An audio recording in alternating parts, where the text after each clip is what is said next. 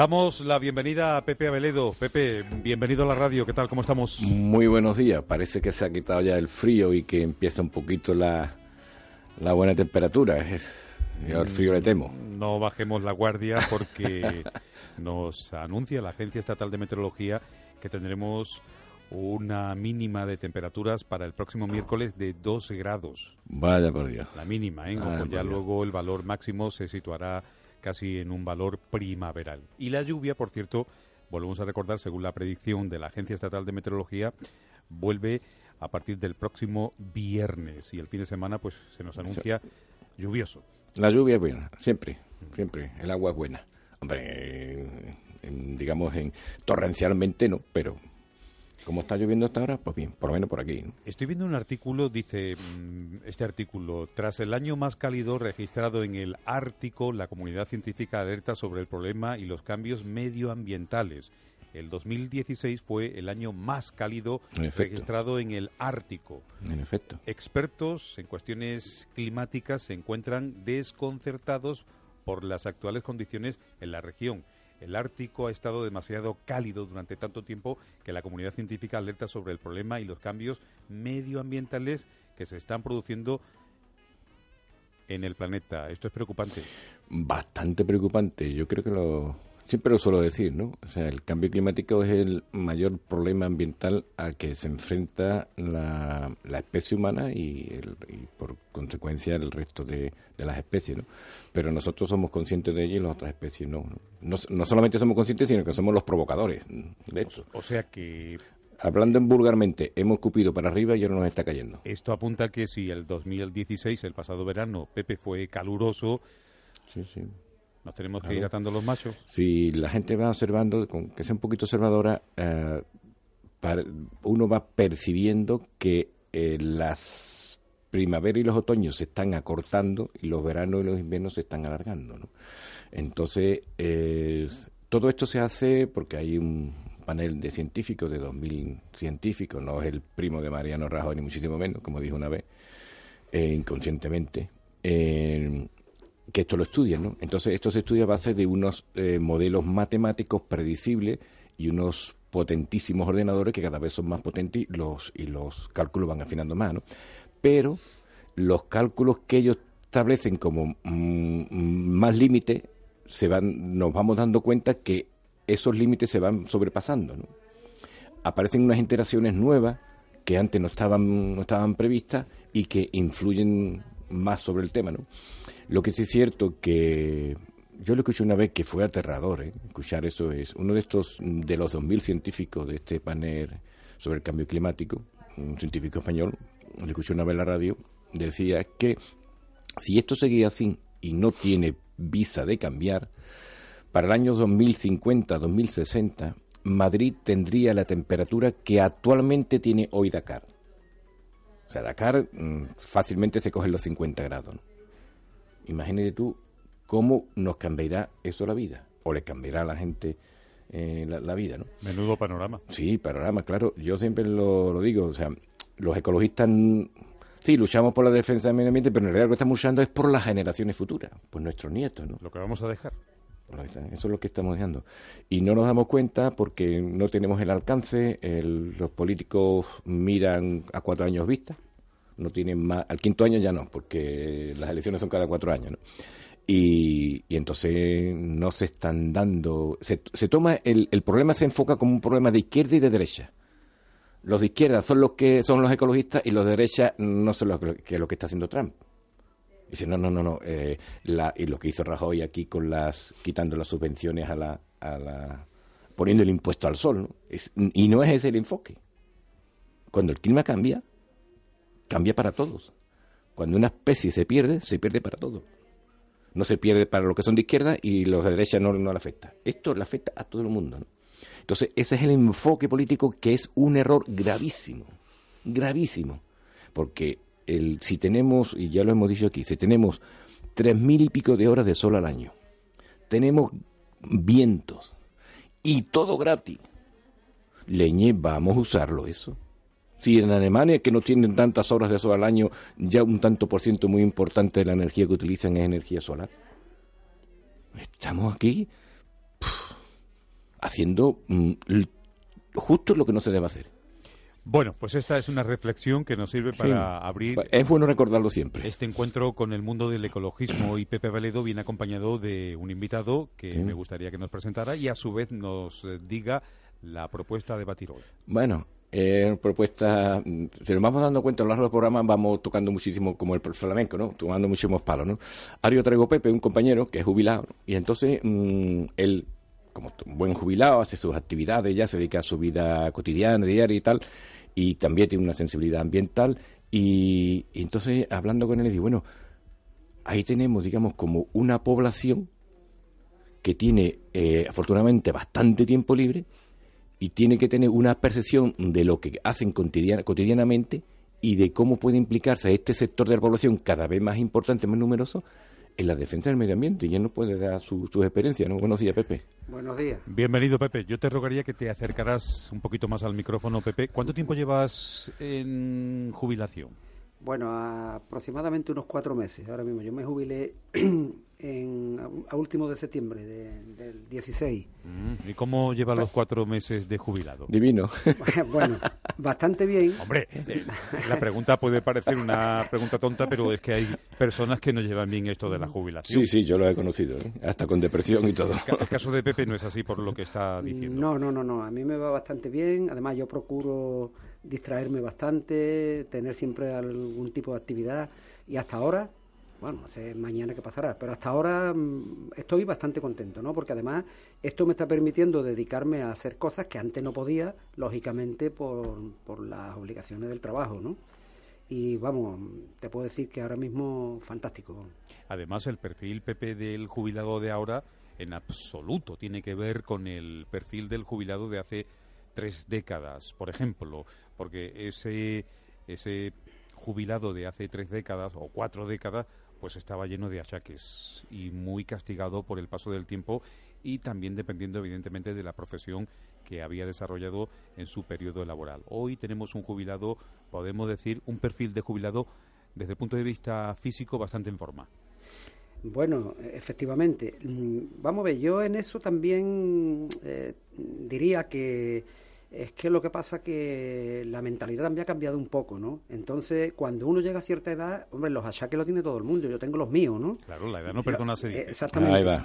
Pero yo lo que pienso es que hay que ser, hay que tener una mentalidad positiva, ¿no? Y lo que no puedes hacer es eh, anquilosarte, ¿no? Quedarte en tu casa encerrado, em, caer en una depresión. Entonces, yo creo que lo mejor es tener siempre una actividad que hacer, salir a la calle, hacer lo que te gusta hacer y, hombre, no, no ser tan hipocondríaco, digamos, ¿no? Sino que más bien eh, tener una mentalidad positiva y pensar que, bueno... Eh, Siempre positiva. Exactamente, que los achaques que uno tiene de la edad son achaques, pero que se pueden combatir perfectamente. Y, y luego también hay otras cosas que son que dan muchas satisfacciones, ¿no? Y a partir de ahí, bueno, pues yo creo que si uno se hace ese planteamiento la vida te puede sonreír bastante, ¿no? Eh, sobre todo en el plano de encontrarte bien, encontrarte animado, hacer lo que te gusta, que a fin de cuentas es lo que lo que lo que importa, ¿no? Lo que es importante. ¿Y cómo, por ejemplo, en tu caso estás invirtiendo tu mucho tu mucho tiempo libre?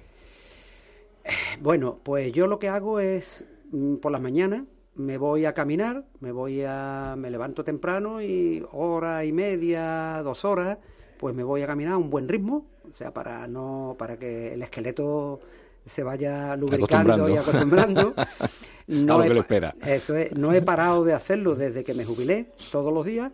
Luego eh, me doy mi paseito ya más tranquilo por el centro, luego por los alrededores. Yo me, me paseo casi todo Jerez, ¿eh? casi, bueno, casi todo diría todo, ¿no?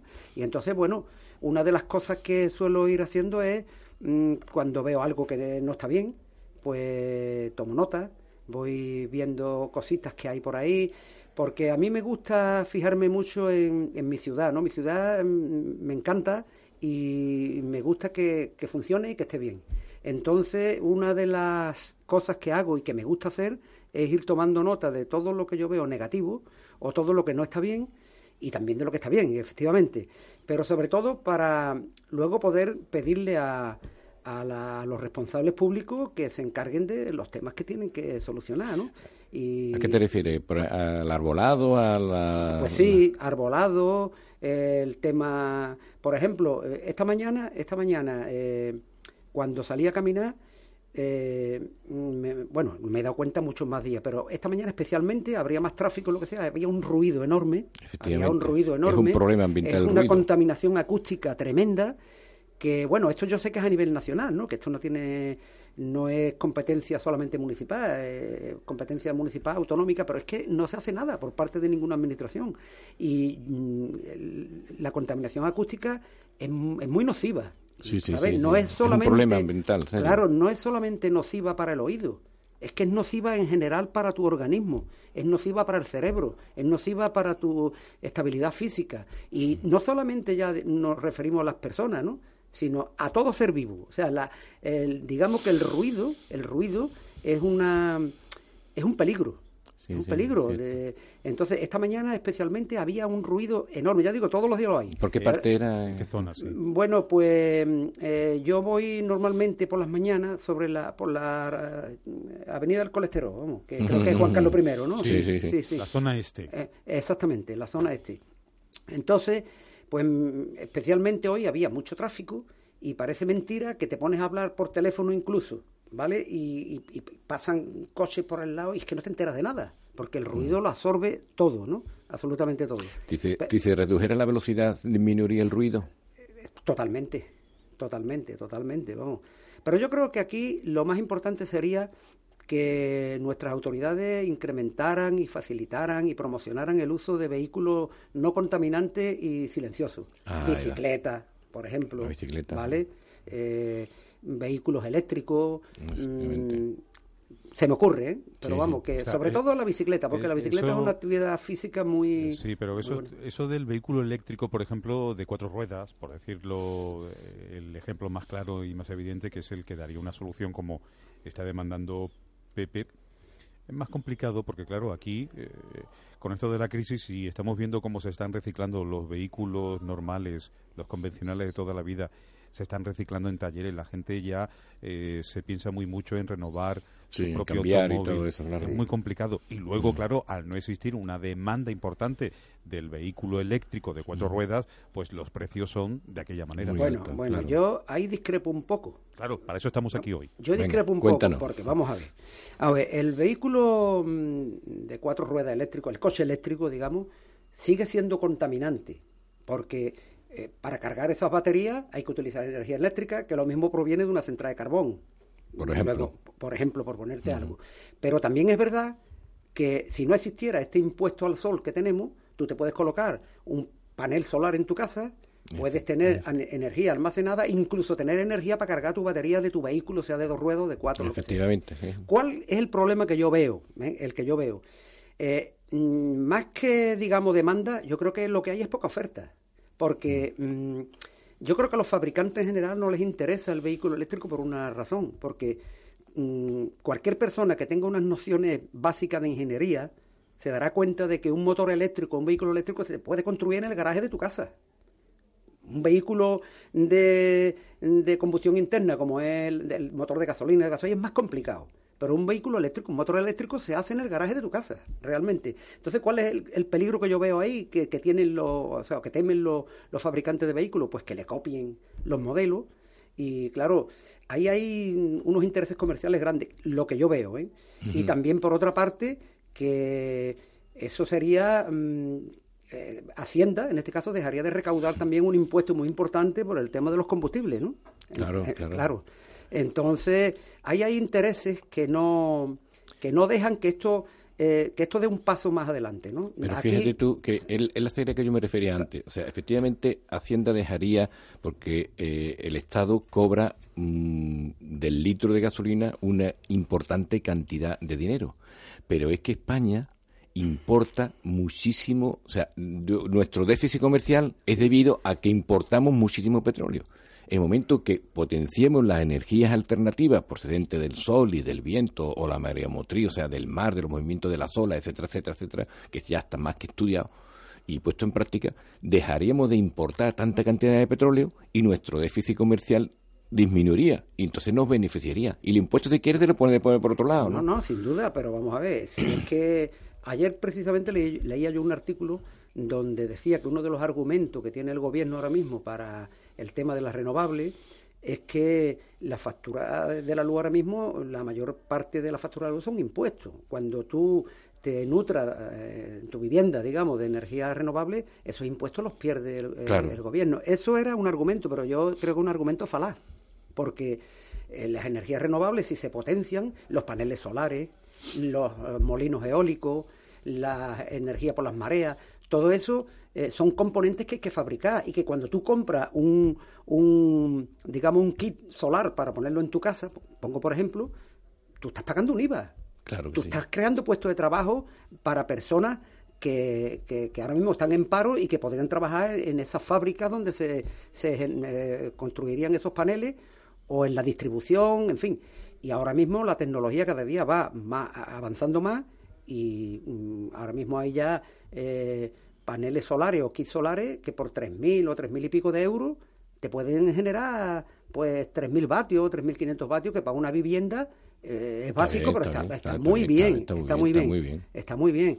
Y la relación precio, digamos, producción eh, o generación, cada día eh, esa distancia que hay o esa diferencia es más corta, ¿sabes? Entonces, mm, claro, lo que ocurre es que aquí está el, oligopolio de las compañías eléctricas y ya está, ¿no? Que, sientan a los ministros y a los eh, expresidentes en su eh, consejo de administración. Lo que llaman las puertas giratorias, efectivamente. Entonces, bueno, eh, es lo que hay. Y mm, si nosotros como ciudadanos no empezamos a movernos y a preocuparnos por el tema, porque, claro, esto también tiene una implicación muy importante en el medio ambiente. Total. cuando dejemos de, de quemar carbón y de quemar gas y todas estas cosas, pues el medio ambiente lógicamente lo va, nos lo va a agradecer. ¿Eh? Y una cosa que me, también me interesa, estás hablando de que efectivamente de, que observas cuando vas caminando por la calle, vas observando algunos problemas y tal. Eh, yo suelo utilizar la, bicicleta normalmente como medio de transporte y tal, a menos que vaya acompañado y eso, o en ocasiones especiales tenga que coger el coche. Me di cuenta que eh, el tema del arbolado hay, hay, o es una percepción mía, tú que andas más que yo, eh, hay muchos huecos sin bueno, eso es tremendo porque hay montones de alcorque, mucha cantidad de alcorque. Yo los veo, ¿eh? Yo eh, te lo puedo decir, mm, vamos. Fehacientemente. Fehacientemente porque lo he comprobado. O sea que hay montones de alcorque, o bien que son árboles que estaban enfermos y lo han arrancado y no lo han vuelto a plantar. Otros que se han secado, no lo han vuelto a plantar. Y bueno, y lo peor, que no se riegan. No se riegan. Yo en mi calle, donde yo vivo, desde hace dos años te puedo decir que he visto el camión de regalos árboles dos veces. No lo he visto más, ¿eh?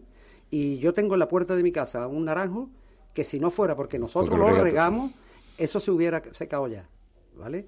Entonces, bueno, hay una cosa importante. Yo el otro día, pues, viendo el tema del arbolado, viendo, por ejemplo, el jardín escénico que está por ahí por tirando sí, ¿no? Sí, sí, sí. Eso es, pues que eso está, es un desastre. Es un desastre. Es, un desastre, está súper abandonado. Entonces, viendo eso, me acerqué a la Delegación de Medio Ambiente y estuve hablando con una persona allí que conozco y me estuvo diciendo que es que hay una empresa que se encarga de eso, pero que por lo visto no se cumple el pliego de condiciones. Entonces, pues yo, yo digo, bueno... Qué triste, ¿no? Claro. Y se le pagará, lógicamente. exactamente. Entonces hay que exigir que la empresa que lleva ese, ese servicio que lo cumpla, ¿no? Por lo menos que lo cumpla. A mí me gustaría saber también qué política se ha seguido en los últimos años, décadas en esta ciudad a la hora de, plantar árboles, porque también hay cada. Todos son respetables y todos son merecedores de, que mm, tenga su proceso de vida el que le corresponda a cada, a cada árbol plantado, pero hay cada árbol plantado en nuestra ciudad que es que de verdad el lumbrera que, que los puso es para decirle no plantes más árboles eh, porque no es lo tuyo. No, claro, es que... Porque hay árboles, Pepe, que, que, levanta todo un acerado. Exactamente, exactamente. Eso es que son especies que... que inadecuadas para el sitio. Claro, que no, son especies... Aquí hay en Jerez un montón de árboles que son oriundos de otras zonas, no solamente de España, sino del mundo. ¿no? Las jacarandas de Brasil, por ejemplo. yo no digo que no estén los árboles. El eucalipto de Australia. exactamente, yo no digo que esos árboles sí, pero a lo mejor en la laguna Torros, que no te va a levantar nada, pues pegan la jacaranda, pero en una urbanización, en un acerado de cualquiera de las calles... o en una acera estrecha, donde... Eso es la falta de previsión y, y que no hay, yo entiendo que no hay nadie en el departamento Pero hay- que se, en ese claro. departamento que se, se preocupe de eso, porque Claro, claro, no se puede plantar un árbol, un, un eucalipto en una avenida donde te va a levantar toda la acera, ¿no? Claro, pero Porque, claro, es que esto que estamos sufriendo ahora es producto de una siembra que se hace 20 o 30 años y vete tú a saber qué política se siguió por aquel entonces. A y eso tal. me refería, Pepe, que Claro. me gustaría saber, Pepe Abeledo, Claro. porque aquí hay dos Pepes. Pero aún todavía, ¿eh? Me gustaría Sí, sí. saber Aún qué todavía se siguen criterios, plantando especies inadecuadas. qué criterios se Eso es más seguían grave todavía. para la plantación de este tipo de, de árboles que la, conse- la consecuencia ha sido estropear eh, la zona Claro. donde están plantados, eh, levantar aceras y, Y provocar caídas. Y, y provocar caídas. Y cuando no es eso, pues echar mucho forraje, que a lo mejor es condición de las plantas el que vayan renovando sus hojas y todo eso, pero habrá especies de árboles que menos y otras más. Porque, por ejemplo, yo un árbol que, el que tú acabas de decir, Pepe, el naranjo me parece un árbol que no da no, problemas no, apenas. ninguno. Eso ninguno. es un árbol Pero- perfectamente adaptado. Pero vamos a bien. ver, hay un problema también con respecto al arbolado. Cuando se arregla una calle, cuando se hace una calle nueva y se hacen los alcorques nuevos, eh, debería, debería, o bueno, lo hay, ¿no? Pero yo no sé si lo harán mal. Me refiero a un servicio de- que tiene que inspeccionar la terminación de las obras, ¿vale? ¿Por qué digo esto? Porque en el caso, por ejemplo, de mi calle, cuando se arregló, y otras que yo he visto, eh, han plantado naranjos, y los naranjos llevan 7, 8, 10 o 12 años plantados y están enanos, están raquíticos. ¿Y por qué? Pues hemos empezado a escarbar en el alcorque y hemos visto que por debajo está lleno de cemento. Claro, la raíz no ha podido La tirar. raíz no ha podido tirar. Entonces, esto hay que comprobarlo. Tú no puedes, tú no puedes plantar un árbol en un sitio donde cuando eh, profundizas 40 centímetros ya te encuentras una losa de cemento. Porque claro, esas raíces tienen que tirar para otro lado. Y si no pueden, porque están eh, se, se tapadas, extiende- se extienden. o se claro. extienden, Claro. o se crece, seca el árbol. O no se crece el seca- árbol, se seca se el corta árbol. el desarrollo del Entonces, árbol. Hay muchas cosas que hay que, hay muchas cosas que hay que corregir. ¿Y cuándo le dio aquí por plantarse la palmera? Que me parece una planta preciosa, pero que al final uno con, con la enfermedad del famoso escarabajo nos quedamos sin Sí. la mayoría de ella, con lo que eso costó a las Claro. arcas municipales en su momento. Hay un oyente que, por cierto, quiero recordar que podéis entrar en el debate, a los que nos siguen a esta hora. 956 14 98 33. Y entonces en Facebook, en el muro de Marcos Perla, escribe nuestro asiduo oyente Alberto Gago. dice, os saluda a los dos, y él dice, si el sol y el viento eh, hasta ahora son energías ecológicas 100% y las grandes compañías las utilizan y las cogen gratuitamente de la naturaleza, ¿por qué quieren cobrarnos a los usuarios por poner, por ejemplo, placas solares y demás? Escribe él. Y además luego dice, responderé yo, porque no tienen vergüenza. Hombre, una respuesta muy llana, muy clara, muy contundente. ¿no? Pues yo diría porque aquí hay intereses, Yo creo que verdad. muy fuertes. Yo creo que es Aparte verdad que no tienen vergüenza, es que eh, a ellos les da igual no tienen vergüenza, ellos van a por el dinero, ¿no? Es por, es por el dinero. ¿no? Y entonces, claro, los intereses, eh, si yo controlo, y además es geopolítica, ¿no? Si yo controlo eh, la fuente de la energía, tengo controlado todo. En el momento que yo corte la fuente de energía, eh, un, país no funciona. Nada funciona, ¿no? Esto es geopolítica, pero bueno, no vamos a llegar hasta ahí, sencillamente por los intereses.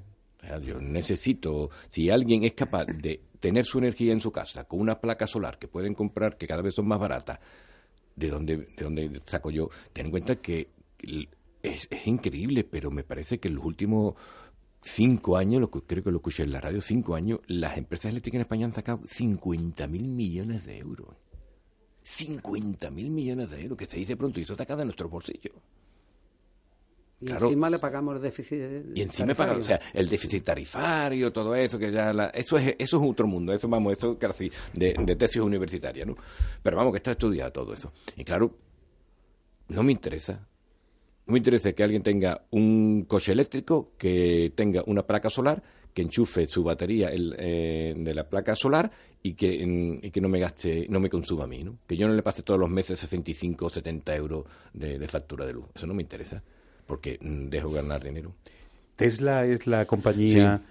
que se dice de vez en cuando uno se asoma, se asoma a Facebook y ve, mm, se ha inventado ya el transformador, la batería, Sí. Marca Tesla, que posibilitaría, si se comercializa, que los hogares no tuvieran dependencia con las compañías eléctricas, sea Endesa o las que existen Claro. y que nos suministran energía eléctrica. ¿Esto es verdad o esto es un.? No, no, es cierto. Es, una compañía que apostó fuertemente por la. Por, por las baterías y tal, tiene coches que lo comercializan en Estados Unidos, que creo que han salido unos modelos, coches, todo basado en, que, perdona, que tengo que decirlo, que también se rumorea por Facebook que se está intentando que la fábrica de esta firma se ubique en Europa, aquí concretamente, en Jerez. sería, el gordo, el, gordo, de la, lotería, para Jerez. El gordo de la lotería para Jerez, ¿no? Porque ahí no se quería hacer, hay unos cuantos cientos de puestos de trabajo. Directo, indirectos. indirectos, indirectos, tecnología punta, poco contaminante. El problema que yo le veo a Tesla es que de los dos modelos que tiene, el más barato creo que son 80.000 euros. Pero sí, es lo que te decía, Pepe, que eh, cuando tú decías lo de la contaminación eh, acústica, sonora y demás, que el problema eh, sí está muy bien. Yo si pudiera, y soy trabajador, afortunadamente, asalariado y todo eso, con mi salario, si yo pudiera acceder a un coche eléctrico, pero... Pero hay, otras, opciones, hay otras opciones, ¿eh? ya hay, ya hay vehículos eléctricos de, de marca de las que estamos viendo todos los días, que se venden aquí en Jerez que, hombre, tienen un poquito menos de autonomía porque estamos hablando del vehículo Tesla que parece que son 480 kilómetros, que está muy bien. Yo estoy hablando concretamente por la información que, he leído y la información que tengo, pues que hay vehículos ya, eh, Renault, Volkswagen y otras marcas que tienen ya Pero vehículos. Al final todo el mundo terminará más tarde o más temprano con un vehículo eléctrico. Pero bueno, me refiero a que son vehículos que no tienen tanta autonomía, llegan a los 300 kilómetros algunos, que no está nada mal, y en ciudad se quedan en 200, 250, que, hombre, que son, es una autonomía muy buena, sobre todo para ciudad. y estamos hablando, estamos hablando del orden de los 20.000 euros aproximadamente, que es lo que más o menos cuesta un coche de gasolina o, o de gasoil.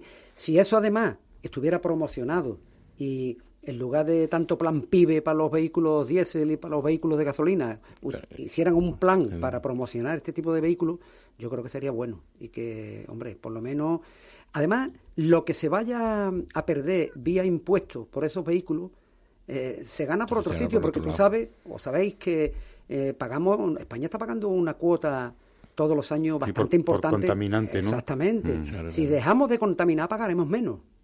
Esto es ventaja de dejar de contaminar. Salud, Claro. Para los jubilados que andan. menos impuestos, lo que es ahora. Ten en cuenta que mueren al año mm, como tres veces más personas de, por motivos o causas ambientales que por accidentes de circulación. ¿eh?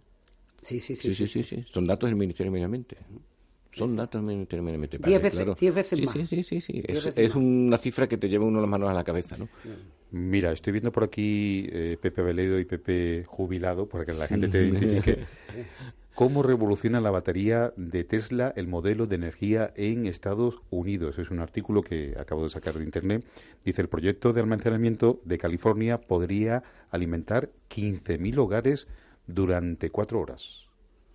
Esto es una referencia, una pincelada, pero vemos que este país, eh, o por lo menos yo no sé si esta noticia es actualizada, yo la acabo de sacar por aquí, pero es un país que apuesta por las energías. Y aquí se hablaba, cuando te he hecho la pregunta, Pepe Veledo, sobre que es de cierto que Tesla tiene una batería que nos da plena autonomía en energía eléctrica si la aplicamos y la ponemos en nuestras viviendas y que hay de cierto que decía que el, gobierno decía no, no se comercializa eh, este tipo de instrumento de la firma Tesla en España.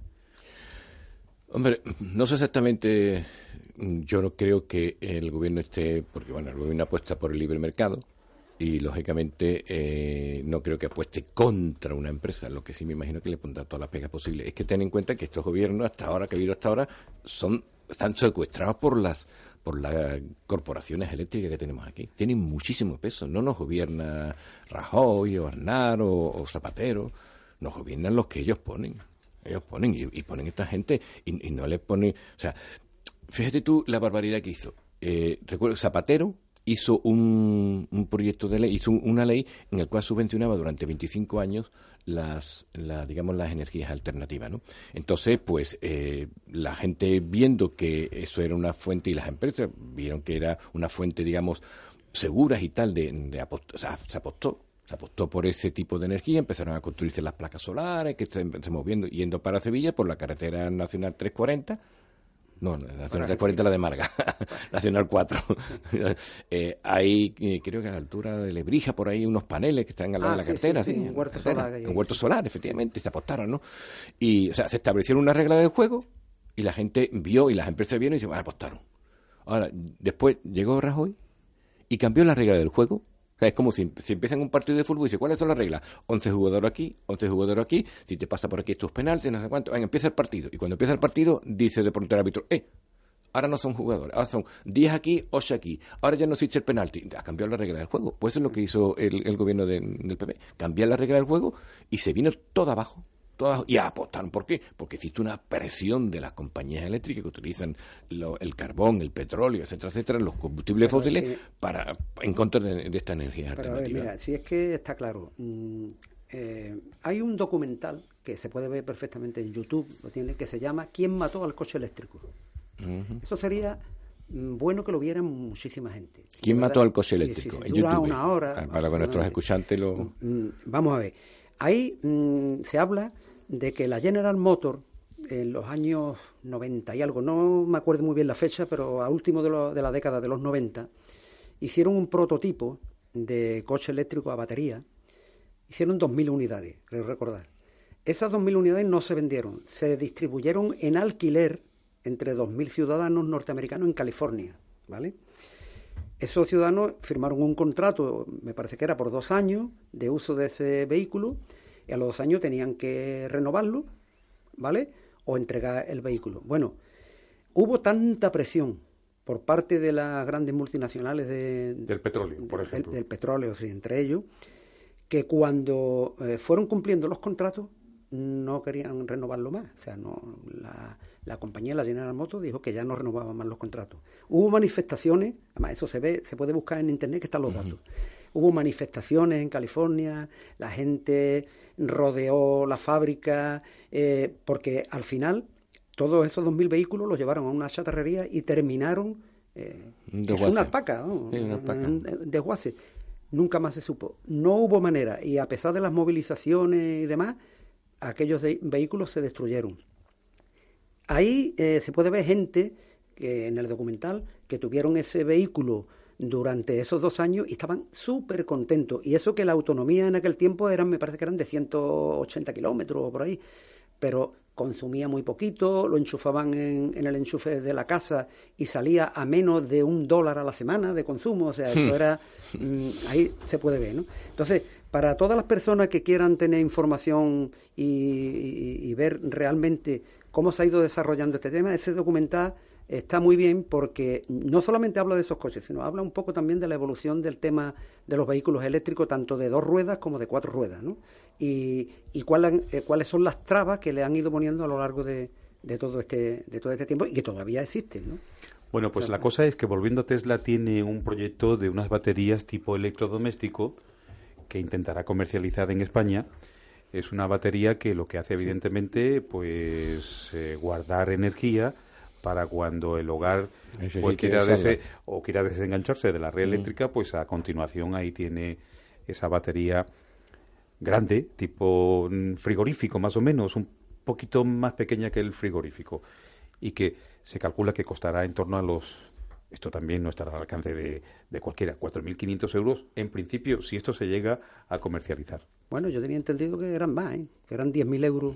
Bueno, pues en, en principio se baraja 4.500 entendiendo que fuera una cifra importante de demandantes, si no el precio Claro. el, el precio quiero decir eh, sube, Porque la demanda hace la Esto es oferta. como siempre como si el primer todas modelo, el, primer modelo de, de- de televisión móvil, que, o que de de móvil. móvil que sale te vale y después a los dos años tres años te lo encuentras por Yo recuerdo el que 20% de el primer, el primer móvil que yo tuve trabajando en un medio de comunicación de la ciudad, pues costaba, hablando en peseta, 200.000 pesetas, no hay quien se la Joder, quitara. sí, ¿eh? sí, sí. Y era un, Un ladrillo. cacharro efecti- más grande que un ladrillo, una maletita, Sí, sí. con poca autonomía, Sí, por cierto. sí, sí, y sí. costaba en torno a los 200.000 pesetas de entonces, ese Sí, móvil. sí, sí, Fíjese sí, lo que vale hoy un teléfono que ni por asomo era el que yo conocí en el Si hoy la- 92, el- por ahí. este, este móvil tiene una tecnología más avanzada que la, que la tecnología que se utilizó para llevar el hombre a la luna.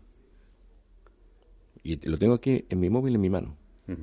Esta tecnología es más avanzada que aquella. Sí, sí, sí, sí. sí. Y el precio, Eh, esa batería, volviendo un poquito al tema, esa batería de Tesla, la, yo creo que es rentable, a pesar de los 4.500 o los 5.000 euros. Porque es que esa batería se pone en carga con unos paneles solares y una vez que está cargada al 100%, ¿vale? Eh, creo que tiene una autonomía para una vivienda con un consumo normal de hasta una semana, ¿eh? 10 días. Fíjate, esta batería, o sea, tengo aquí el dato, Pepe, la batería tiene una capacidad, si se comercializa, o por lo menos la que se presentó en una feria internacional sobre energías renovables, la batería tiene tendría una capacidad de almacenamiento de 6,4 kilovatios. Sí, 6.500 vatios, sí. Sí, sí. No, es bastante. es El bastante. consumo medio de una vivienda está entre los 3 y los sí, 5. entre 3.500 por Bueno, ahí. bueno, claro, si metemos ya vitrocerámica y todo Sí. eso, si es alumbrado y, y la, menos, la- menos, la batería menos. dura, Ah, te dura un mes. Vamos. Ten en cuenta que ahí está metiendo, como dice Pepe, vitrocerámica, frigorífico, Claro, claro, etcétera, etcétera, claro, todos los electrodomésticos, claro. esos 3.500 vatios que tiene... Pero si tú en tu casa tienes una placa sola para calentar el agua, para el agua caliente sanitaria, y tienes otra placa o otra instalación fotovoltaica para generar energía eléctrica, Claro. Yo creo que hoy día con la tecnología que hay te puedes desconectar fácilmente de la red eléctrica. Te puedes sí. desconectar. Y además, si no te desconectas, como casos que yo conozco personalmente, de gente que tienen un ki solar de 3.000 vatios y no los consumen, porque no los consumen, y el sobrante lo inyectan en la energía eléctrica, o sea, en la red eléctrica de Endesa. Endesa no paga nada por eso. Esa energía que tú le estás regalando a Endesa, Endesa se la vende a otro ciudadano y la cobra. ¿Por qué? ¿Por qué entonces yo tengo que pagarle encima un peaje Claro, a Endesa?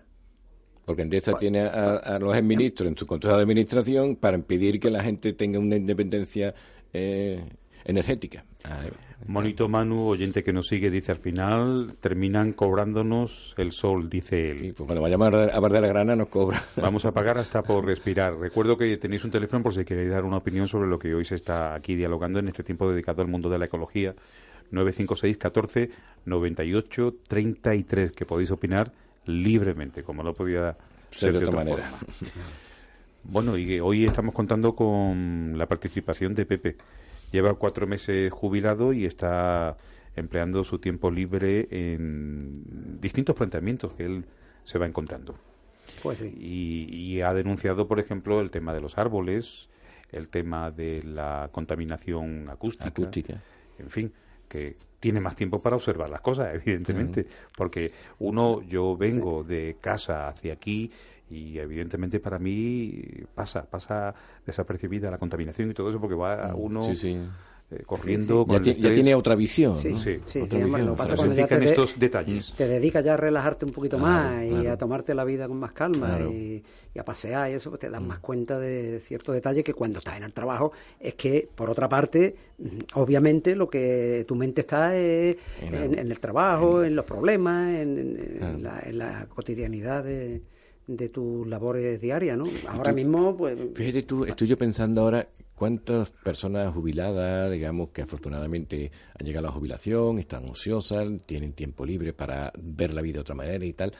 Es como sería como un pequeño, y aunque no me gusta utilizar el término, pero vamos, lo voy a utilizar como un pequeño ejército de gente que podría ir detectando los problemas que tiene la ciudad y eso encauzarlo para dar una solución, ¿no? ¿Cuánta gente dice, pues mira, en mi calle que yo voy usando, la avenida Colesterol otra calle, que más o menos siempre hacemos un mismo recorrido, bueno, pues voy a ir apuntando los alcorques que están vacíos. sí, Y eso lo puede en- de- de- detectar y bueno, y eso plantearlo a- al ayuntamiento, que es el responsable, lógicamente, o el ruido o cualquier tema, y, y serían, digamos, facilitaría mucho, no solamente la labor del ayuntamiento, sino facilitaría mucho y aumentaría mucho la calidad de vida, porque se han detectado problemas que se pueden solucionar fácilmente, que no son Totalmente. grandes problemas irresolubles, ¿no? sí, sí, sí, sí. Pues mira, aquí están los micrófonos para que la yo gente creo, no... yo creo que un- Nos llamen. una sugerencia sería que el ayuntamiento, por ejemplo, eh, no sé, a través de internet o en las propias dependencias municipales, pues no sé, que hubiera un sitio donde personas así como yo, otras que quieran, que se puedan dirigir, poner allí su notita. Y, No, no en plan denuncia, ya no me refiero en plan denuncia ni nada, no, sino estamos hablando eh, desde un punto de vista positivo, ¿no? Para hacer sugerencias, ¿no? Como una especie de buzón de sugerencias. Claro. Pero, hombre, pero que se le haga caso, ¿no? Claro. Porque si no, la gente se aburre, lógicamente, ¿no? En esas sugerencias te llegarán algunas cosas que son tonterías, pero también te llegarán cosas serias, importantes. No sé, yo es una sugerencia que hago que porque habemos, como yo me imagino que hay muchas personas que se dan cuenta de cosas y que podrían ver, en fin, sería una labor de policía, pero mucho más amplia, ¿no? Claro. Mucho más amplia. Pero no desde el punto de vista negativo, de a ver por dónde lo pillo, sino no, de, positivo, eh, este alcohol que está vacío, este árbol se secó, no lo han repuesto, y aquí pues vendría muy bien, porque ten en cuenta que eh, el árbol es un... en nuestro clima nos da sombra, que la necesitamos, eh, limpia el aire porque lo transforma y tal, y, es, es, todo ventaja, ¿no? Y tampoco yo creo que cuesta tanto plantar un árbol, aunque eso no es levantar un edificio, sino es, hay un vivero municipal, me imagino que lo tendrán ese vivero municipal, donde ya me imagino que la política municipal de plantación de árboles habrá Tengo cambiado. Tengo entendido que ese vivero está, está abandonado, no, no lo sé exactamente, pero yo me refiero al que está cerca de la depuradora, en el portal. Hay un vivero enorme ahí, pero eso parece que el ayuntamiento lo dejó, no sé por qué causa, si hay algún motivo. Pero, ¿es un vivero privado o municipal? No, no, no, no, no, eso era del ayuntamiento. Eso era del ayuntamiento. Lo que no sé si los terrenos son del ayuntamiento, que creo que sí, ¿eh? Mm. Y ese vivero, pues había un montón de especies ahí de todo tipo. Lo que pasa que ya no, no, no lo cuidan, ya no está, eso está como abandonado, ¿eh? Yo, yo he pasado por ahí hace poco tiempo y he visto que eso está dejado de... Vamos, eh, hubo una época en que eso estaba bien cuidadito, regado, limpio, pero ahora mismo no, ahora está lleno de yerbajo y está... O sea, que una falta una buena política municipal sobre plantación de árboles, y cuidado, mantenimiento... Yo pregunté, lo que pasa es que no recuerdo, parece que me dijeron que que había algún problema con el vivero. Lo que pasa es que no sé, no, no, no sabría decir exactamente, pero lo que sí es cierto que ya eso el ayuntamiento no lo cuida, no, no lo mantiene. No sé, no sé cuál es la causa, pero pero eso era un vivero además bastante grande, ¿eh? con un montón de especies, de árboles, de plantas, de todo. Sí, sí. Qué triste. Pues, Yo tenía el o pensaba que Pepe, entre otras cosas, con su jubilación se dedicaba al huerto, a eh, practicar tiempo libre plantando en un huerto, ¿eso no? No, a ver, a mí me gusta mucho la electrónica. Yo he sido radioaficionado y soy. Y parte de mi tiempo lo, lo invierto en eso porque me gusta, ¿no? y, después, y después, después, simplemente lo que estoy comentando, pasear, hacer un poquito de ejercicio físico todos los días y, y sobre todo eso, relajarme y pasear, ¿no? Es lo que suelo hacer, ¿no? A mí el tema de, del cultivo de plantas y eso no es que no me guste, me gusta, pero no tengo terreno donde hacerlo yo vivo en el centro de Jerez, tengo una casa en el centro de Jerez, yo ahí no tengo sitio ni, ni tengo posibilidad de hacerlo, ¿no? Mm, tampoco me lo he planteado, ¿no? La verdad es que no me lo he planteado. Sí, pero es una de las elecciones, Pepe, sí. leído que, que el jubilado, sí. sobre todo el jubilado de hace La asociación Los Viñedos de la Vid eh, tiene un huerto que me, me invitaron para verlo, un huerto que lo lleva una persona, digamos, no originaria de Jerez, y que le encanta la agricultura y tenía un huerto allí precioso. Ecológico, podemos sí, sí, decir. Sí, sí. Eh, me invitaron unas zambombas allí y me dijeron, ven Pepe, mira, y detrás del bar donde estaba la zambomba y tal, un huerto que allí era bueno, precioso, precioso. dice, ah, digo, mira, mira, pues lo llevan un ciudadano de origen China, creo, que me dijo. Y, y le encanta, mira cómo lo lleva, tenía allí perejil, tenía esto. Yo no entiendo, me gusta, porque todo lo que sea verde me gusta. y me y tenía allí cebolla, papa, tenía... Yo digo, oye, lo respetan los vecinos, no vienen y no, no, mira, no tenía ni valla, ¿eh? No tenía valla, aquí está la, la de esto. Pues, a mí me parece una actividad... Qué bien, qué bien. Hermosa. Sin embargo, tengo un vecino que hay una palmera, alrededor de la palmera el hombre hizo su cercadito, tiene hierbabuena y perejil que sembró tomate. Yo que me río, ¿no? O sea, los tomates eran como bolindre, duro y verde, pero verde, verde como el perejil. y te lo llevaron. Yo no entiendo para qué al pobre hombre. Y, y insiste, y tiene plantado un, un, olivo, tiene su perejil, su hierbabuena. Pero bueno, te, te digo, los tomates eran bolindres verde como perejil. Y pero ¿cómo es posible para que quieran esto la gente? Sí. Y lo llevaron, ¿no? Pues sin embargo hay otros sitios donde pues, la gente lo repite y lo quita, ¿no? Mm. Era un, por lo menos que yo tendría sus 60 80 metros cuadrados de, de huerto, sí, pondrían 6 por 10 o 12 metros de largo y por 6 de ancho, no, más, más. Aquí 100 un- metros cuadrados posiblemente hubiera tenido que el huerto. Una vez nos visitó una asociación que se dedicaba a ofertar parcelitas para jubilados Sí, sí. que quisieran emplear su tiempo libre en huertos. Creo que tenían la, la parcela que luego era dividida en pequeñas parcelas en la barca de la Florida. Y en, en Trebujena me enseñaron a mí, que me regalaron unas cebollas buenísimas, me, me lo enseñaron a mí que el ayuntamiento dispuso un terreno, claro, un terreno de viña, un terreno caliza, ¿no? De, pero allí tenían su... Lo único, el único problema que tenía que no tenían suministro de agua y le tienen que llevar al agua, ¿no? Pero tenía, además, incluso una familia de bajos recursos que le ayudaba, le, lo mantenía allí, tenían su... por lo menos todo el, el tema de verdura, que es súper importante. Es que es la gratificante el que tú plantes una planta que luego a su vez te va a dar eh, Sí, sí. eh, Que la naturaleza es muy generosa. nutrientes claro. positivos. Hombre, si se tiene un terrenito, eh, magnífico. Yo lo que sí tengo en casa son muchas macetas. Porque a mi mujer le gusta, le gusta muchísimo, le gusta muchísimo y, y tengo muchísimas, muchísimas macetas. Y bueno, entre ellas, pues, por decir algo, tengo un, un papayo que, que bueno, que es, La papaya. se, se- se ha, se ha adaptado bien Sí, al clima. Estuve, Pa- estuve yo, perdona Pepe, estuve recientemente en Leroy Merlí, estuve a punto de comprar un papayo para mí, Mm. pero luego me frené y digo, pero si a lo mejor no me coge por el clima, que es, un- Eh, si lo pone- es una planta de clima tropical, yo la tenía para plantar en exterior. Sí, lo puedes tener en el exterior siempre que lo tenga un poquito resguardado. El papayo no es tan delicado, ¿eh? O sea, lo puedes poner un poquito resguardado, que no le dé mucho el viento y el sol, sobre todo el sol directamente en Claro, verano. y aquí el sol es... Pero en verano lo coge y lo mueve, si lo tiene en una maceta, pues lo mueve a la sombra, o si lo planta ya en el suelo, en un sitio que esté más bien resguardado, el papayo... Y me llamó la atención, que no tengo ni idea, pero para mm, gente que tenga idea, eh, seguro que sabrá, me llamó la atención la planta del kiwi. Kiwi, sí, bueno, en Badajoz Me llamó, una- me llamó la atención la forma curiosa que tiene, porque son, por lo visto, que yo no lo desconocía, eran cuatro, la venden también en este mismo establecimiento, eran eh, cuatro pequeñas macetas, pequeñitas, tres de ellas denominadas hembras y un macho. y un macho. O sea, tienen que ir las cuatro. Ah, tiene que ir las Claro. Las cuatro y además unidas para que se para que germinen Sí, eh, sí, sí. como tú dices Pepe me llamó la atención yo pues claro lo curioso que es el mundo de, Sí, sí, sí. de la botánica y demás ¿eh? esto es sorprendente pero es bonita la actividad Una curiosidad, por ejemplo, del papayo es que los frutos crecen en el tronco. Lo, he- No lo he visto lo he visto lo he visto sí Cuelgan del tronco. sí Y bueno, si está bien alimentado eso, te pueden dar unos frutos bastante bueno buenos. y la papaya que es una fruta de cualidades para la salud impresionantes Vamos, eso sí es cierto. Para el estómago, sobre todo, es fantástico. Sí, Sí, tiene, tiene para facilitarnos la digestión, pero luego los antioxidantes que dispone. eh, Muchísimas propiedades, sí, sí, sí, sí. Sí, bueno, en general, toda la fruta es buena, ¿eh? Sí, Claro. sí, sí.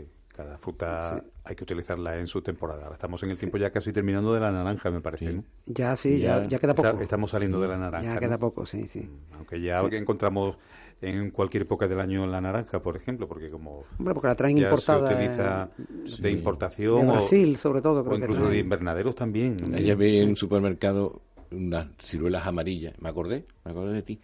Ciruelas amarillas. Me fijé, origen Sudáfrica. Claro. De Sudáfrica unas ciruelas en inver- ¿Para qué queremos nosotros ciruelas de Sudáfrica? Hombre, ten en cuenta que allí ahora mismo es verano. Claro, pero ¿y el coste ecológico de traer esa, esas ciruelas aquí? El impacto ambiental de esa contaminación de transportar ciruelas de Sudáfrica Claro. aquí a, a Jerez, o a España, o a Europa. Claro. Es alto, es alto. Pero vamos, que no necesitamos nosotros ciruelas, que cuando llegue dentro de, unos cuantos meses tenemos todas las ciruelas que queremos. Las ciruelas cláudicas tan divinas. Otra cosa que se ha perdido, yo recuerdo en mi niñez, en, en zonas donde hoy se han construido urbanizaciones, como estaban eh, los ciruelos ahí plantados en plan silvestre, sí. ciruelas amarillas, Claro. ciru- ciruelas Yo rojas. recuerdo, yo tendría, yo vivía en la Constancia, eh, no sé, sería los 60 por ahí. Yo me levantaba en verano con la bicicleta y me dice mi madre, vea por fruta. Y lo cogía lo que ahora es la Avenida de Europa. Sí, era, era un sí, camino de sí, tierra y había bueno, huertos a ambos era- lados, ¿no? era- Yo iba allí con mi bicicletita, donde está ahora Carrefour, toda esa zona de ahí, ¿no? eh, iba con mi bicicletita, cogía la, venía con la talega, cógela, yo cogía la ciruela, me la pesaba, la pagaba y me la traía. Y eso estaba, nada, ¿no? Una altísima calidad lo que tú tenías ahí de, alimentación, ¿no? alimentación. Bueno, por eso. Totalmente. En fin, Pepe, que cuatro meses de jubilación a ti te han dado para mucho y lo que te tocará descubrir. Espero, espero que me dé para más, ¿eh? Sí, sí, claro, claro. Digo que lo que te aquí, hay que, aquí hay que aguantar, ¿eh? Estás comenzando, estás comenzando y ojalá todo el mundo tomara la jubilación, el afortunado que, que le llegue ese momento de la etapa de su vida, pues con el optimismo que yo estoy entendiendo que tú tienes. Sí, sí. Porque de verdad, Servidor ha conocido personas que lo han pasado muy mal muy mal en su, por lo menos en sus primeros meses de jubilación. Porque uno se siente, por ejemplo, las personas que yo he conocido se sienten inútiles. Yo lo veo en mi, en, mi barrio, la verdad que me da pena personas mayores, personas muy útiles, personas muy útiles, que están, deambulan, se levantan, dan un paseo por el barrio. Hay personas mayores que la verdad no pueden moverse, que están sentaditos ahí. Tengo un señor mayor que es un encanto de persona que se siente, el hombre no puede porque tiene las rodillas fastidiadas y tal, pero hay otros que están tomando el sol como los caracoles y tal. Digo, bueno, y aquí este potencial que se, resignan a ello, ¿eh? sí, que se puede aprovechar, ¿no? O sea, que tú llegas llega a tu casa a comer, no te acuestas y, tienes esa satisfacción interior que, que tú la percibes de que eres útil. sentirse inútil, eso afecta al coco. ¿eh? Hay mucho por hacer. Te digo, el ejemplo que he puesto esto, mira, aquí hay un problema de ambiental, aquí es esto, las basuras, no digamos de las cacas de perro que tú te las ah, encontrarás a millares. Ese es otro tema. Eso, daría, eso daría para, para un día entero hablando de eso. Eso es a millares, ¿no? hay algunos sitios mm, que de verdad, mm, es que, con perdón, tienes que ir mirando para abajo para no pisar las mierdas de los perros. ¿eh? La gente lo que no sabe es que ¿eh? hay multas de hasta 500 euros. ¿eh? Sí, pero... la, gente lo, lo, que no sabe, Pepe, lo que no sabe, a quién se le ha puesto en esta ciudad una multa.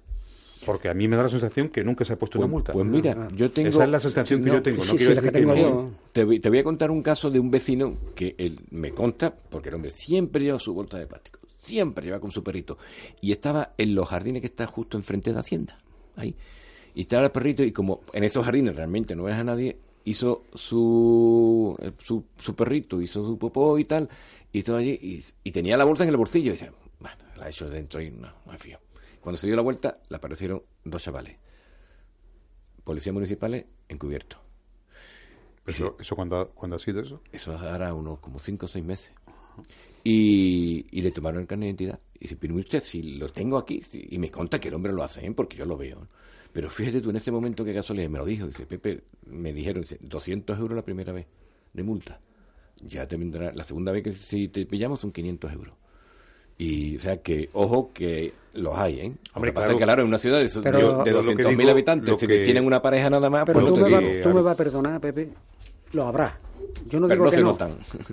Pero mm, yo te puedo decir que yo que voy todos los días a la calle, es que cada vez, cada vez más Voy a, voy, a desayunar a la corredera, cojo por la calle San Pablo o cojo por cualquiera de estas calles del barrio de San Miguel y está, es raro, como mínimo una caquita de perro siempre me encuentro, como mínimo una. O sea, eso es sintomático de que aquí, y en este sentido, los que... Hay un reglamento, lo que pasa es que a lo mejor, claro, si, si se dedican una pareja de policía municipal porque tienen que ir dos para comprobarlo y tal.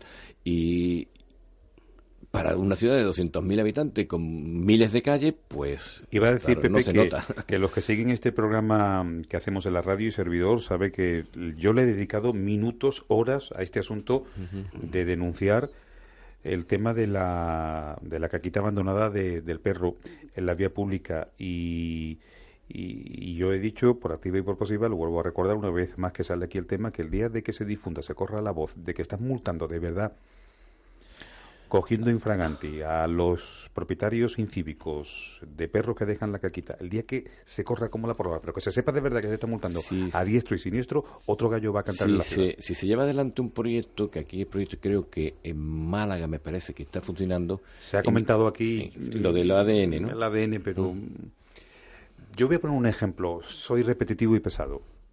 Recuerdo, año 1900 sería, Pepe, 1990 o 91. Aquí la gente pasaba olímpicamente de coger el ciclo motor y ponerse el casco. Es que no lo hacía Sí, absolutamente nadie. nadie, La movilidad sin casco. y ya, y ya se llevaba años con la normativa de la DGT que para circular en la vía, en la calzada urbana, casco. Pues nada, nadie se lo ponía. Y entonces el alcalde Pedro Pacheco ordenó que eso se cumpliera aquí a rajatabla y en Cuatro Caminos y en la carretera de no sé dónde y en la calzada de no sé dónde, multa, multa, multa. Se corrió como la pólvora y todo el mundo haciendo en el motorista cola para comprarse un casco. Sí, sí, sí, sí. ¿Qué quiero decir con esto? Que cuando aquí se diga, oye, conozco a Juan que lo han pillado en el parque público del Retiro y le han echado 500 euros de multa. ¿Por qué? Porque ha dejado la caquita de su perro. Oye, conozco que a Pedro en el barrio de San Miguel, en Pedro Alonso, le han multado. ¿Por qué? Porque ha dejado la caquita de su perro. Esto se corre como la pólvora Sí, sí. y se acabó. Sí, porque aquí a veces, en este tipo de cuestiones, lo único, desgraciadamente, que entiende el ciudadano es la represión. El dinero. Sí, cuando le sí. cuesta- le- Lamentablemente, cuando pero le es cierto. Cuando le Es cuesta el bolsillo. Yo me acuerdo perfectamente que hace 15 años, más o menos 20, se hicieron aquí en Jerez unas campañas bastante intensivas sobre el control de ruido de los ciclomotores, de los tubos de escape. Anda, Estaban los anda- técnicos... anda que no se pusieron las pilas, ¿eh? el que le sonaba la motito. ¿Te acuerdas, verdad? Porque se Sí, pusieron- sí, los sí, técnicos se ponían con la policía local. Se corrió como la pólvora. Están parando porque suena la, la moto más ruido de la Claro. cuenta que le- porque los jóvenes lo que hacían, lo que hacían era trapichear el carburador y le y le quitaban. metían para más velocidad y esto y es verdad lo que dice Pepe, se hicieron tres días mal contados los controles Pepe Aveledo, tres días, pero se corrió como la pólvora que se estaba parando Sí, y multando. Sí, Pues sí, sí, sí. Se acabó cierto. el problema. Sí, sí, sí. Sí. sí, sí. Bueno, vamos a finalizar. No sé si hay algo más que apuntar. Pepe Aveledo. Nada, que un placer siempre, yo esperando que llegue los martes para, para hablar sobre, este, sobre estos temas que son muy variados, muy amplios, dan para mucho. Y, y bueno, yo y darle las gracias a Pepe, que nos ha contado su experiencia y tal, y algún día lo invitaremos para que Ah, nos cuando cuente un cuando- poquito más. Cuando queráis, cuando queráis. Tiempo tengo, ¿eh? Tiempo tiene, ¿no? Pues aquí tienes un micrófono para venirte también en el momento que te invite Pepe Aveledo y tú dispongas de, de ese tiempo que nos estás indicando para opinar también, porque tú amas el ecologismo, ¿no? Supongo. Por supuesto. En todas Sí, sus sí. vertientes. Sí, sí. Totalmente. Pepe Aveledo, nos volvemos a oír eh, la próxima semana. Efectivamente, muchísimas gracias. Pues igualmente, muchas gracias.